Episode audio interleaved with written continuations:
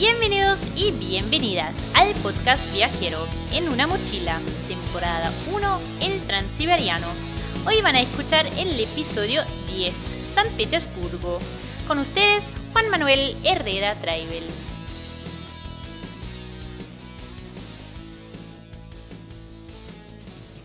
¿Qué tal amigos? Bienvenidos al episodio número 10 de nuestro podcast dedicado al transiberiano y muchas gracias por estar ahí. En el capítulo de hoy revisitaremos San Petersburgo, que fue mi última ciudad visitada en Rusia y comienza así la despedida de nuestro audio viaje por este enorme país. Si hoy nos escuchás por primera vez, hemos hecho un recorrido de 10 episodios desde Vladivostok hasta aquí y hoy les voy a contar sobre los trenes de alta velocidad que hay entre Moscú y San Petersburgo. Vamos a hablar de mi paso por esta gran ciudad y mis sensaciones antes de dejar Rusia, después de dos meses de viaje.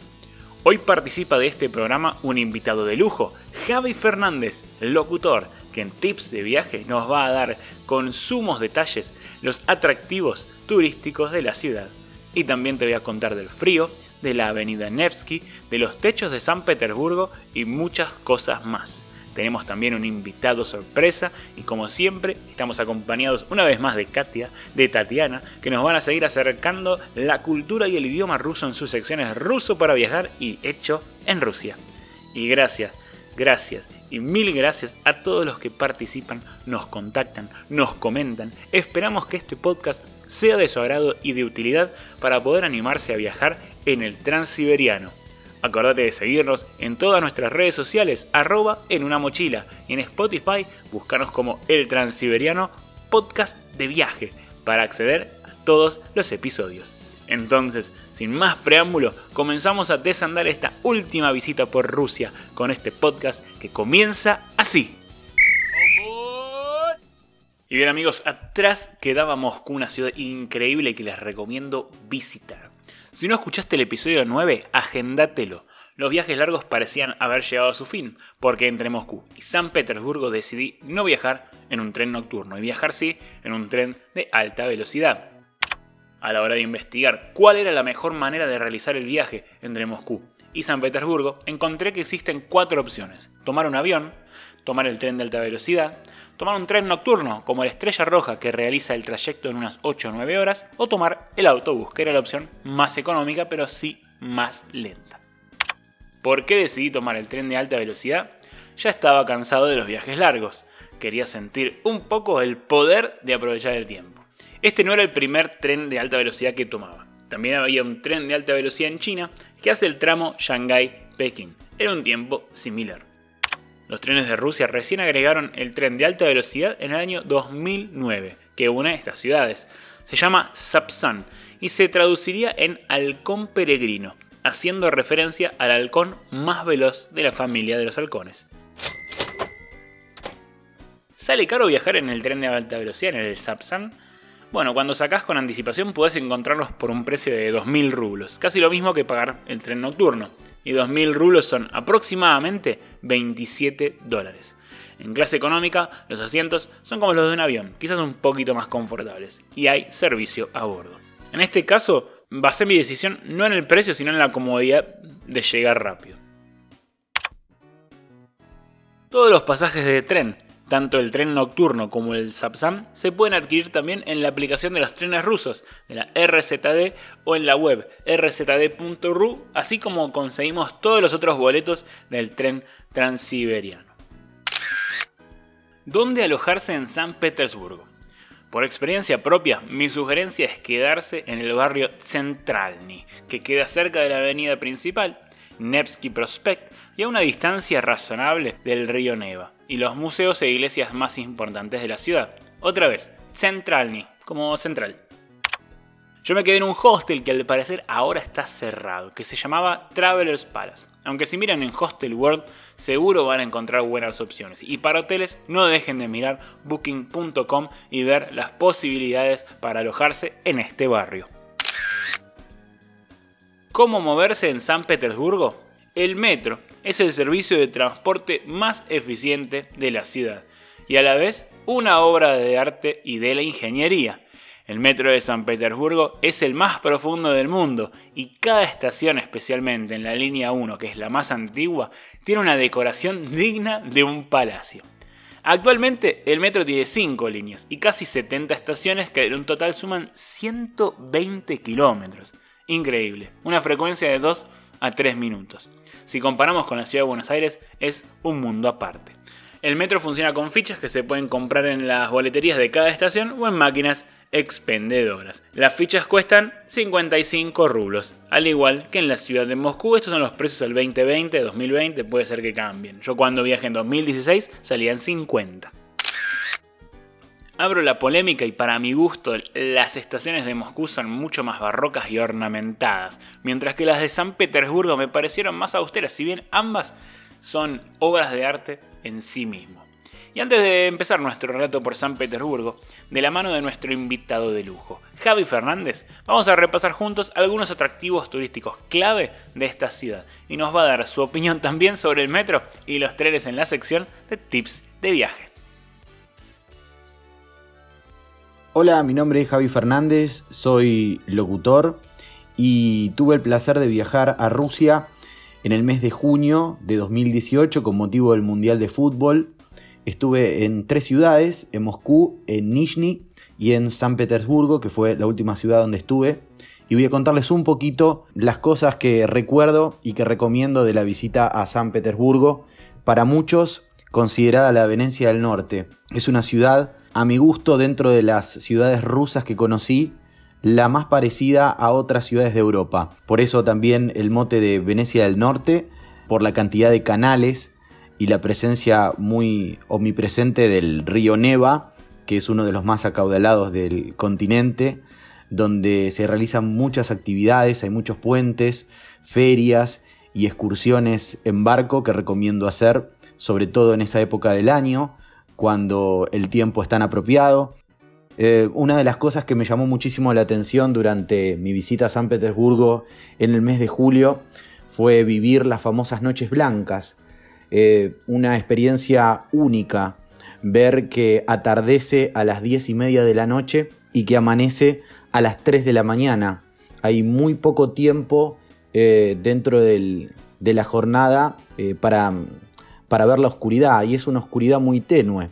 Así que el día se hace muy largo, uno comienza muy temprano y yo que he ido a trabajar me pasaba que prácticamente tenía dos cenas una a las 8 de la noche, que es un horario donde la mayoría de la gente come en, Rusia, y pasadita a las 10, donde todavía había plena luz del día. Entre los lugares que me gustaron de San Petersburgo, no voy a, a mencionar ninguna sorpresa. Recomiendo obviamente la serie de catedrales y de museos más emblemáticos que tienen porque vale la pena el Palacio Museo Hermitage es un sí o sí un lugar que hay que, visitar, que sacar fotos, que recorrer de punta a punta.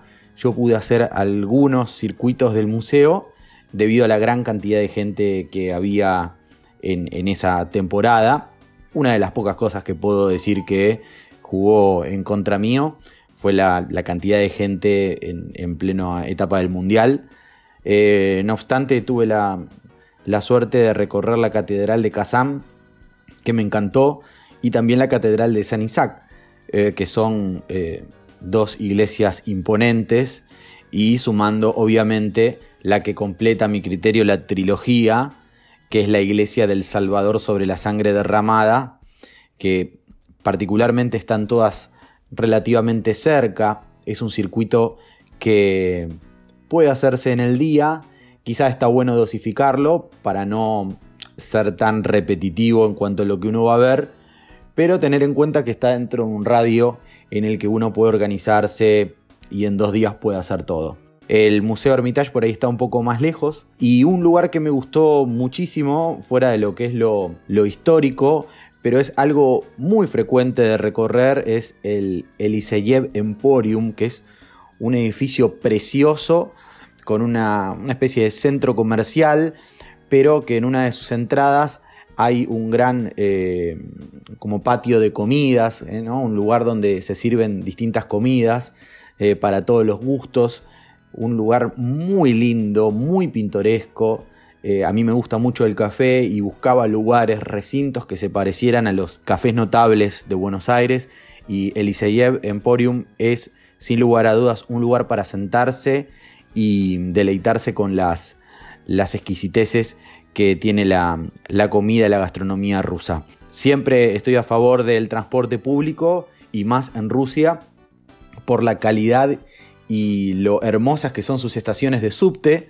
No así en San Petersburgo, eh, no es una, digamos, el ejemplo más claro de, la estética, se ven mucho más, mucho más lindas en, Moscú, pero vale la pena recorrer el transporte público ruso, sobre todo el metro, porque es una, una forma muy, muy práctica de moverse dentro de la ciudad a donde están las, para mí, ¿no? las escaleras mecánicas más largas del mundo, donde uno puede replantearse la vida eh, mientras baja las escaleras por la longitud que tienen.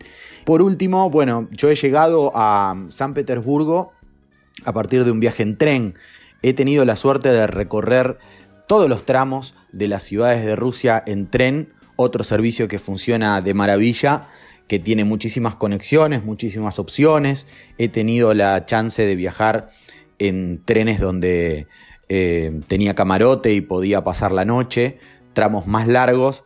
Y eh, para aquellos que nos gusta la velocidad y nos gusta la tecnología aplicada a la, a la velocidad, los trenes que recorren ciudades entre los 180 y los 200 kilómetros por hora, que son un verdadero espectáculo donde uno también puede levantarse, caminar, como en mi caso, que fui al bar del, tren y me tomé un cafecito sobre la barra. Eh, pareciera que uno estaba en un café porque el tren ni se movía y estaba transitando a más de 180 kilómetros por hora. Así que esta fue mi experiencia en, en San Petersburgo y en otras ciudades y la verdad que es un destino que recomiendo, que me encantó y Rusia en general es un país que volvería a conocer porque me deslumbró desde todo punto de vista. Así que espero que les hayan servido eh, mis apuntes y muchas gracias por la invitación. Gracias Javi por tu aporte y tu participación en este podcast.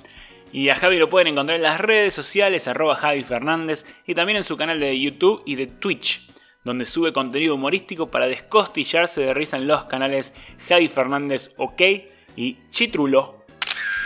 Bueno, algo que Javi mencionó son las Noches Blancas, un espectáculo que me perdí de ver porque estuve en San Petersburgo a mediados de octubre. Pero algo digno de ver sí es la apertura de los puentes durante las Noches Blancas, por la particularidad que los puentes de levadizos de San Petersburgo se abren solo de madrugada. Mucha gente piensa que los puentes levadizos se abren para los turistas, pero la realidad es que los puentes de San Petersburgo se abren de noche para dar paso a los barcos procedentes del Volga en dirección al Golfo de Finlandia y al Mar Báltico o viceversa. Mientras que los puentes levadizos se abren de noche, el resto del día permanecen cerrados para permitir el paso de coches, trenes, tranvías, ciclistas y peatones. En definitiva, los puentes se levantan de noche para entorpecer lo menos posible el tráfico de la ciudad, que durante el día es muy elevado. En mi caso, mi anfitriona era Margarita, que con sus amigos me llevaron a conocer algunas cosas de la ciudad y luego de cenar y tomar a la una de la mañana fuimos a ver este espectáculo de los puentes, aunque en octubre ya hacía un frío que te calaba los huesos. No te lo recomiendo a menos que estés súper abrigado. Si voy de vuelta a San Petersburgo, prometo hacer esta visita en el mes de verano. La Nevsky Prospect es la segunda avenida más famosa de toda la Federación Rusa, tras la moscovita Arbat. Y Nevsky Prospect significa literalmente Avenida del Neva y es la calle principal de San Petersburgo. Caminar por la Avenida Nevsky es la mejor forma de conocer cuál es el verdadero pulso de la ciudad, tanto de día como de noche. Como turista hay que decir que son magníficos los edificios que se levantan a ambos lados de la Nevsky Prospect. Llama la atención sí la convención urbanística de la avenida, que no permite que las cornisas de los edificios superen determinada altura, algo como lo que pasa en la diagonal norte de la capital porteña, por citar un ejemplo. Y antes de seguir ahondando en los techos de San Petersburgo, le cedo la palabra a Tatiana, que nos va a contar cómo es y cómo se debe comportar uno al visitar una casa rusa en la sección Hecho en Rusia. Hola Juan y hola a todos los que están escuchando ahora. Mi nombre es Tatiana, como ya saben, y hoy será el último episodio de Hecho en Rusia. En este episodio les contaré qué hacer y qué esperar si están en Rusia y un ruso, una familia rusa, los invita a visitar su casa, por ejemplo, para tomar un té. Eh, es posible que la familia esté viviendo en un bloque, edificio de apartamentos y en la entrada no va a haber celador, sino va a haber una puerta con eh, teclado. Tendrán que poner el número del apartamento al que van y la persona del apartamento les va a abrir la puerta de abajo. Después van a llegar a la entrada del apartamento de la persona que está visitando y es muy probable, 99% probable que ustedes tendrán que quitarse los zapatos porque no se entren los zapatos de la calle en, en apartamentos en Rusia.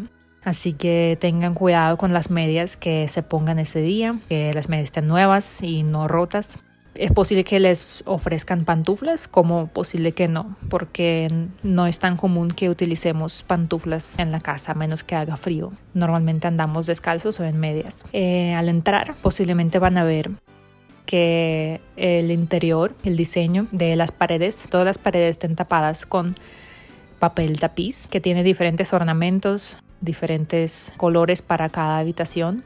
Si es un apartamento muy muy viejo o digamos tan antiguo que no lo han remodelado desde la época de la Unión Soviética. Es probable que vean una alfombra colgada en la pared, eh, una alfombra con mucho ornamento también y todas las personas que han nacido en la época de la Unión Soviética tienen fotos de una reunión familiar con el fondo de, este, de esta alfombra en la pared. Y bueno, ya que van a tomar el té, es imprescindible que lleven algo para acompañar el té porque nunca tomamos el té solo. Siempre lo acompañamos con unas galletas, una torta, lo que ustedes quieran, algo dulce, lo que pueda acompañar el té. Eh, es posible que tomen más de una taza de té, así que estén preparados. Y bueno, esto ha sido todo. Espero que lo puedan experimentar y hasta la próxima. Gracias Tatiana, una vez más por habernos iluminado en este podcast con tus datos sobre Rusia. Seguro han sido de un gran interés para los oyentes. Y para estar en contacto con Tatiana la ubican en su Instagram, arroba tatilalita. Seguimos por San Petersburgo paseándonos entonces por la Nevsky Prospect. Uno de los puntos más reconocibles para el visitante suelen ser los puentes entonces que cruzan los canales que cruzan esta ciudad, que fue construida sobre una ciénaga por un capricho de quién? De Pedro el Grande, de ahí el nombre San Petersburgo. El más famoso de ellos y el primero en ser levantado responde al nombre del puente Anichkov y fue construido hace 180 años. Este puente fue bautizado así en honor al ingeniero que lo construyó, Mikhail Anichkov. La seña de identidad más reconocible de dicho puente es la simbólica lucha del hombre contra la naturaleza que se simboliza a través de unos domadores de caballos. La ciudad de San Petersburgo fue retratada en varios filmes, entre ellos Ana Karenina y GoldenEye de James Bond, donde en este último el agente 007 debe perseguir a los malos en un tanque ruso por las calles de San Petersburgo.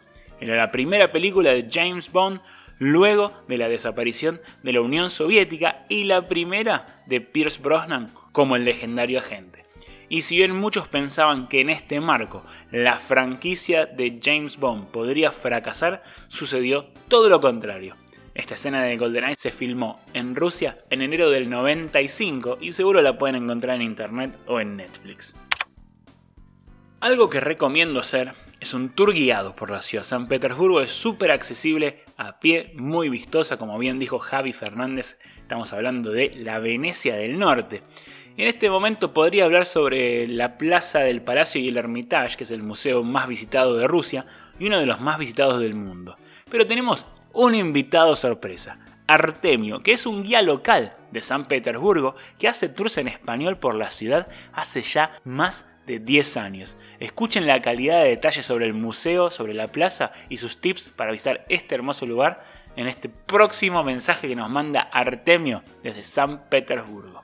Muy buenas a todos, un gran saludo a todos los oyentes de ese magnífico podcast y muchas gracias a Juan Manuel por permitirme aportar mi granito de arena en esa magnífica historia.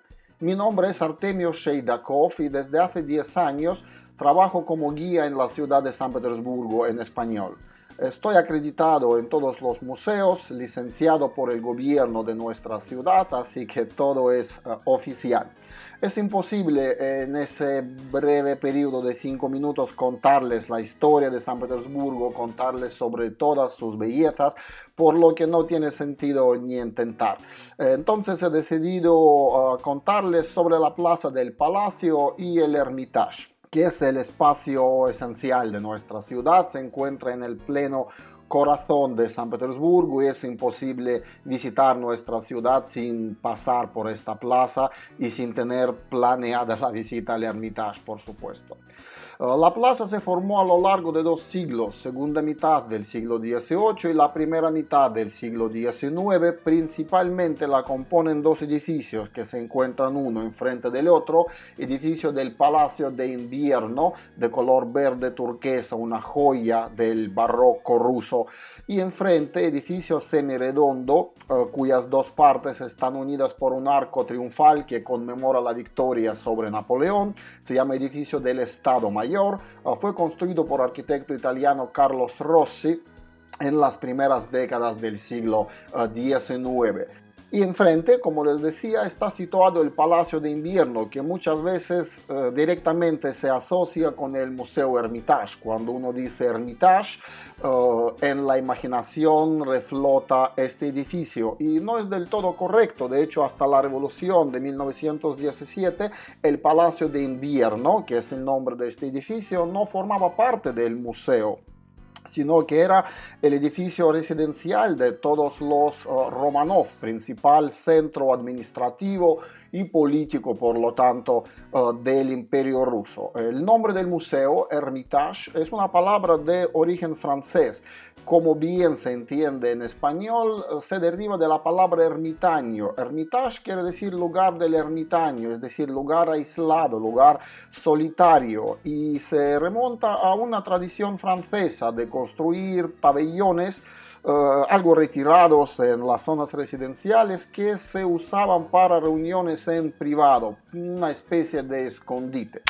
Eh, siguiendo esta moda en la época de Catalina II o Catalina la Grande, adjunto al Palacio de Invierno fue construido eh, el pabellón llamado Hermitage. Y en este pabellón, históricamente, Catalina II ordenaba colocar las obras más emblemáticas de lo que iba adquiriendo. De hecho, la fecha del nacimiento del Hermitage se considera 1764, cuando Catalina II adquiere la colección de obras de artes reunida por mercader Gotz por orden de nada menos que Federico el Grande, Federico de Prusia. El Hermitage es el tercer museo del mundo por la cantidad de obras, cuenta con más de 3 ah, millones de obras. Por supuesto, no se puede planear una visita a San Petersburgo sin planear ah, una visita al Hermitage. Ah, es bastante complicado entrar al museo en plena temporada sin tener adquirida la entrada previa. Las colas que hay son siempre a las taquillas, no para entrar al museo como tal, por lo que les recomiendo comprar siempre una entrada por internet o comprar la entrada en el edificio que he mencionado antes, en el edificio del Estado Mayor. Ahí nunca suele haber colas y ahí pueden comprar entrada compuesta que les habilita para visitar las dos colecciones, la contemporánea y el conjunto eh, principal. Uh, unas palabras más sobre la plaza del palacio. En el centro de la plaza van a ver un gran obelisco de granito. Es una de las columnas monolíticas de granito más grandes del mundo. 47 metros de altura, un tronco que uh, pesa cerca de 600 toneladas. Y lo interesante desde el punto de vista ingenierico que esta columna al pedestal no la sujeta absolutamente nada. Está simplemente sobrepuesta, lo que ha dado a luz muchísimas leyendas. Cuentan que cuando la columna fue elevada, eh, la gente dejó de pasear por la plaza eh, por el miedo a que se cayera y el propio arquitecto todos los días sacaba a su perro a pasear alrededor de esta columna indicando a todos eh, de que no había ningún peligro. Lo único que quisiera hacer es dejarles mis coordenadas. Uh, para poder encontrarme en internet, la palabra clave es SPB Viajes. SPB son uh, las tres letras que usamos abreviando el nombre de nuestra ciudad. Es como BSN de Barcelona o MAT de Madrid o BA de Buenos Aires, pues de San Petersburgo decimos SPB. Pues SPB Viajes. Sea en Instagram, mi cuenta es SPB Viajes, sea en YouTube, tengo un canal SPB Viajes o simplemente mi web en internet www.spbviajes.com. Y una vez más, muchas gracias a Juan Manuel por permitirme participar. Gracias Artemio. Cuántas curiosidades que encierra, no solamente un atractivo de San Petersburgo como lo es el Museo de Hermitage y, la Plaza del Palacio con esa columna y ese edificio impresionante. Así que gracias Artemio, lo pueden contactar a Artemio, como bien mencionó en su Instagram o en su web, para consultarle por tours en español para su visita a San Petersburgo y llevarse la mejor experiencia de un viaje a Rusia. Hablando de tours y de guías, les voy a contar sobre un tour un poco tabú, que fue la visita de los techos de San Petersburgo. La aguja dorada del templo de San Pedro y San Pablo, una fortaleza que también se encuentra en la ciudad, es lo que marca el horizonte de la ciudad. El zar Pedro el Grande ordenó que ningún edificio podía opacar la aguja dorada de este templo, que tiene unos 122 metros, para que no se arruine el trazo armónico de la ciudad rusa. Desde tierra es imposible admirar ese mandato, por ello, de a poco, agencias de turismo decidieron convertir los tejados de algunos edificios en miradores para que los viajeros lo corroboren con sus propios ojos. Durante largo tiempo ha sido peligroso e ilegal hacer un tour por los tejados. Los visitantes tendrían que colar en el hueco de las escaleras y buscar una trampilla abierta porque la mayoría estaban cerradas después de que en agosto de 1997 un francotirador asesinase a un vicegobernador desde lo alto de un tejado.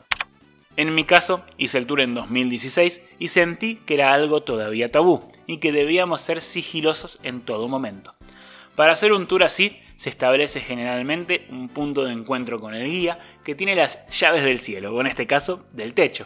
Se visita un edificio que tenga un pulmón de manzana donde se accede a las escaleras, que generalmente están en crudo, es decir, cemento y ladrillo a la vista, en su interior y de poco mantenimiento. Luego se puede recorrer los tejados por casi una hora, obteniendo desde una misma manzana las vistas en todas las direcciones, donde destacan generalmente las iglesias con sus cúpulas acebolladas doradas que decoran la ciudad. Es algo muy interesante y se puede apreciar, si tienen suerte, esta famosa avenida de Nevsky desde lo alto. Vale mucho la pena, suele costar en promedio unos 600 a 800 rublos. Ahora creo que está más oficializado todo ya que se han puesto de acuerdo los inquilinos con las agencias de viaje que tratan de mejorar la seguridad de los turistas poniendo barandas en los tejados para que nadie se caiga.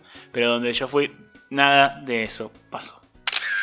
Una gran experiencia en Rusia fue el idioma en el que hay que sumergirse. Y por eso tenemos hoy la última lección de ruso para viajar con Katia. Adelante, Katia. Hola Juan y hola a todos desde Rusia. Yo soy Katia y esto es Ruso para viajar. Привет. Hoy vamos a aprender sobre arquitectura. Primero, cómo se llaman los edificios. Casa se dice dom, dom. Departamento se dice квартира, квартира. Hotel se dice hotel, hotel. Suena como en español. Banco bank, bank. Restaurant se dice restaurant, restaurant. Muy fácil, ¿verdad? Ahora vamos a aprender sobre otros lugares. Estadio, por ejemplo, de fútbol, se dice stadion, stadion. Museo se dice musei, musei. Torre садиса – башня, башня. Эстатуа – садиса – статуя, статуя.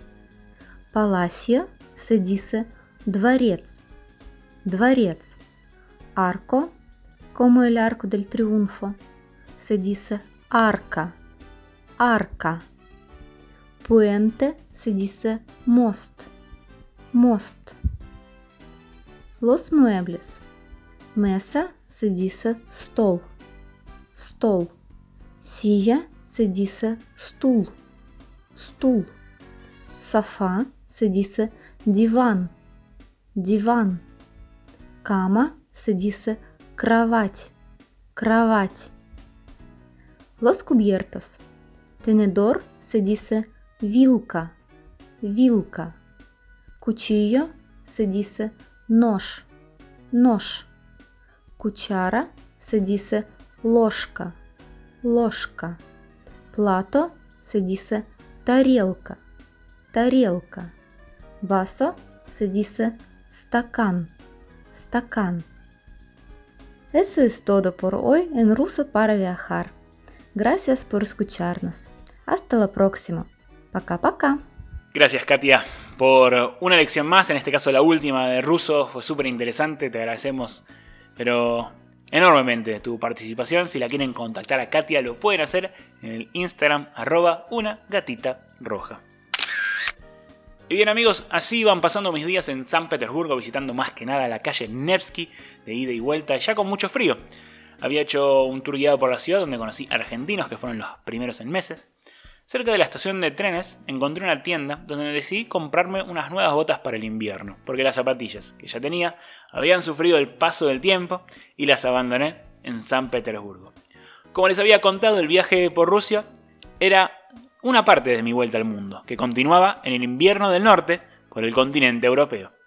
También me acuerdo que cerca de la estación de trenes Moskovsky había ido varias veces a una confitería a tomar el té. La confitería se llama Du Nord y tiene una decoración barroca exquisita, así como sus postres y tés, que recuerden el té es la bebida tradicional de Rusia. Debía despedirme de Rusia y de los amigos que había cosechado a lo largo de los kilómetros, y les mandé un WhatsApp a cada uno de ellos dándole las gracias por haber compartido su tiempo conmigo y haber hecho realidad cada uno de los objetivos que tenía previstos para cada ciudad. Así llegar al final de Rusia con cosas positivas para guardar en mi mochila. En una mochila quedarán guardadas todas las vivencias, experiencias y enseñanzas que te deja cualquier viaje. Y también hacer el transiberiano no es solo sentarse y trasladarse de una punta a otra. Somos seres sociales, vivimos para socializar. Y si te toca viajar solo o sola, vas a conocer gente en el camino, no te quepa la menor duda. Y si viajan de a dos o en grupo, no se cierren, ábranse y hablen con la gente, que es la mejor manera de llevarse una buena estampa de Rusia. Yo estuve dos meses en este país y debo confesar que al final estaba cansado, física y mentalmente. Y me sentí raro en todo San Petersburgo, porque creo que después de Moscú me relajé. Como que colgué los botines y San Petersburgo no tuvo el enfoque y las ganas que tuvieron el resto de las ciudades. Por eso, si bien dije en el episodio pasado que a Rusia no volvería, haría una excepción con San Petersburgo, porque siento que me faltaron cosas por descubrir. Así que si vuelvo, será con ganas de recorrerla de punta a punta. 15 de octubre entonces de 2016 armé mi mochila, abandoné mis zapatillas de trekking para cambiarlas por estas botas que había comprado, las botas invernales. Compré medias abrigadas y me despedí de San Petersburgo y de Rusia. Silenciosamente, solo, me dirigía a la estación de tren para un viaje nocturno. El último de mi viaje alrededor del mundo, curiosamente, que todavía tenía por delante unos 6 meses más. Desde San Petersburgo iba a viajar a Riga, en Letonia, para ingresar así a la Unión Europea. Eso fue todo amigos y gracias por habernos escuchado hoy, pero no se preocupen porque tenemos un episodio más. La semana que viene es el último de la serie y lo vamos a llamar Después de Siberia.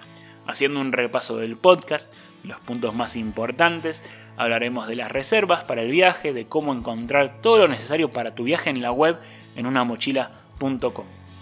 Acordé de seguirnos en las redes sociales arroba en una mochila para las historias destacadas de San Petersburgo. Y también en el próximo episodio se despiden Katia y Tatiana. Va a participar Leticia que nos va a contar cómo fue su visión del podcast. Ella no conoce Rusia y nos va a contar cómo fue su transformación de su percepción de este gran país y de este gran viaje. Y también otros invitados que nos van a mandar sus mensajes de despedida y con los deseos de que ustedes también algún día puedan hacer el legendario Transiberiano. Gracias amigos y hasta la próxima.